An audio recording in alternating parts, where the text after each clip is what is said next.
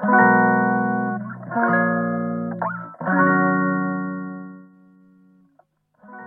日1問ウェブライタークイズ。この配信では1日1問あなたの文字単価アップにつながるクイズを出題します。解説会です。昨日の問題をまず読み上げます。で、昨日の問題は、ウェブライターが記事を納品すれば、クライアントはやりたかったことを100%実現できて満足である。丸か×かとその理由です。記事納品すれば、クライアントは100%満足である。丸か×かとその理由です。で、正解はの前に今回はコメントから読み上げますか。まずは3名の方に書いていただきました。えつこさん、バツ。SEO で上位を取ることにより知名度が上がり、記事により反響、購買意欲が上がることを期待している。そうっすね。要は、記事納品するだけじゃなくてその先がありますってとこですね。で、久保田さん、バツ。皆さん、バツですね。理由1、納品しただけでは成果物がクライアントの希望とずれている可能性があるから。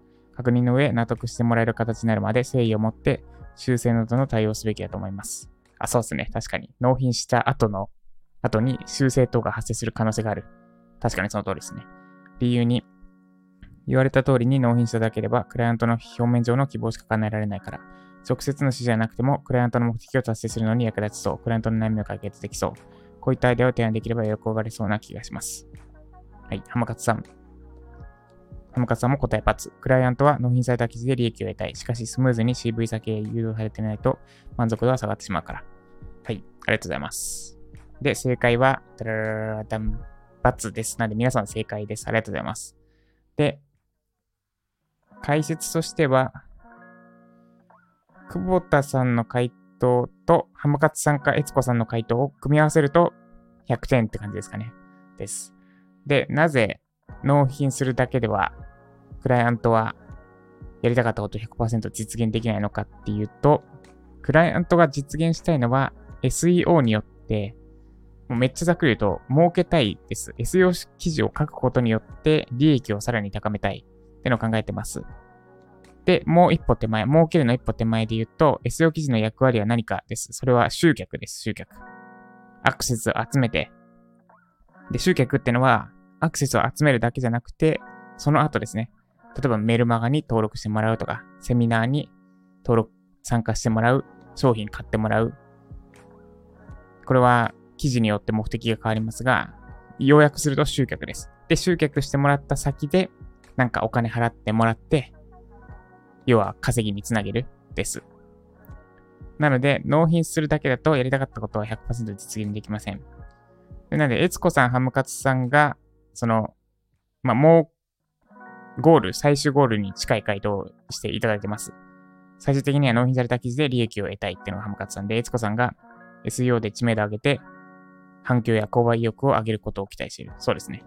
です。で、久保田さんのは、よりウェブライターよりのお話ですね。確かにこれもその通りだなと思いました。納品しただけだと、その後対応、その後の対応もあるし、で、理由に、クライアントの表明上の希望しか叶えられないからについては、そうですね。クライアントの表面上の希望は、記事を書いてくださいなんだけど、裏の目的としては、その記事を使って集客、より集客できる状態にして私を儲けさせてくださいです。なんで、それに沿った提案、例えば、この記事に連動してこの記事を書くのであれば、こういった記事も書くと、より集客につながるのではないかと思います、みたいな提案はめっちゃ響きますね。なので、×です。で、まあ、今回はちょっとシンプルに、シンプルな解説ですが、注意点というか、よくあるのは、あの、まあ、稼ぐために SEO 記事を書くってのは、まさしくそのまんまなんですけど、これは経営者、経営してる目、経営目線で言うと絶対にそう。SEO 記事書いて集客してお金を儲ける。収、収、利益につなげる。ってのが経営目線ではそうなんですが、担当者レベルになるとその辺が忘れられがちです。要は単に記事、まあ、ウェブライターでも記事書けばいいんでしょってなりますけど、クライアントの担当者レベルでも下手すると、まあ、記事書いてもらえばいいんでしょってなりがちです。で、そうなると、仕事が茶番化して、つまんなく、つまんない作業になっていきます。で、まあ、私たちにできることで言えば、担当者がその奥の目的まで考えているかです。もっとざっくり言ってしまうと、なんか、なんとなく、これディスってる感じになりますけど、お金のために働いてるなって人と仕事しないことです。たまにいませんか？あ、この人、いや、逆、逆にした方がいいかな。あ、この人なんか、すごい仕事好きだなっていう人っているじゃないですか。仕事好きでやってんなって人。で、そうじゃない人のが多い。で、そうじゃない人は、大抵の場合というか、割と、なんていうか、お金のために働いてる。で、お互いに協力していい仕事するためには、絶対に、お互いになんか、お金以外の何か働く理由が必要になるはずです。これは個人の偏見なんですが、個人の偏見で、個人の意見で、個人の感想なんですが、仕事相手として、フリーランスの方は割とお金以外を理由にしてる。要は、この仕事好きでやってんだろうなって人が多くて、で、なんか、会社員って言うとあれなんですけど、要は、記事の執筆とか、あと、なんか依頼した時とかに、のやりとりとか、あるいは依頼された時のやりとりとかで、感じるのは、フリーランスの人の方がやりやすいってことです。予約すると。で、会社員の人は、まあ、確率の話ですよ。割と、その、ある会社の一担当者って人は、割と、適当って言ったらディスることになりますけど、適当な可能性が高い。なんか、これをやれば、違う。給料のために働いてそうだな。これ言葉が難しいですね。で、一方でフリーランスの人は、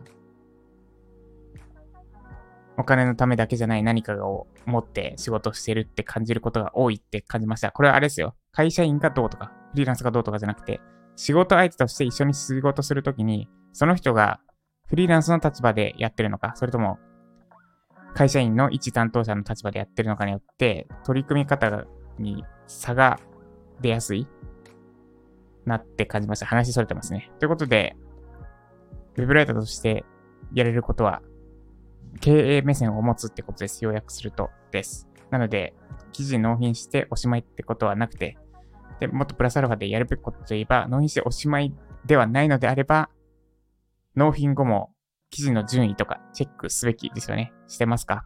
納品した後の記事のチェック。それをして、順位をチェックしないと、あなたの記事が果たして、クライアントの役に立ってるのかどうか、本当のところはわかりません。なんで、記事の順位、必ずチェックするようにしましょう。で、順位チェックにおすすめのツールは、これ、A、A フレッツでいいんですかね？読み方です。で、これが実は、無料でも使えて、5つまでの、プロジェクトいつまでなら無料でも使えて、使えるので、いいです。あ、でもこれあれか、ランクトラッカーはできないな。どういう記事がアクセス集めてるのかぐらいは見れます。あ、でもあれだ。自分の、なんでもないです、これ。自分の Google ド、Google アカウントで認証が取れないとできないんで、クライアントのサイトでできないですね。おすすめはランク、無料の範囲で言うと、その、なんてやつだっけ。まあ、いいか、概要欄に貼っておきます。私が使ってるやつ。無料の、無料で使えるランクチェックツール。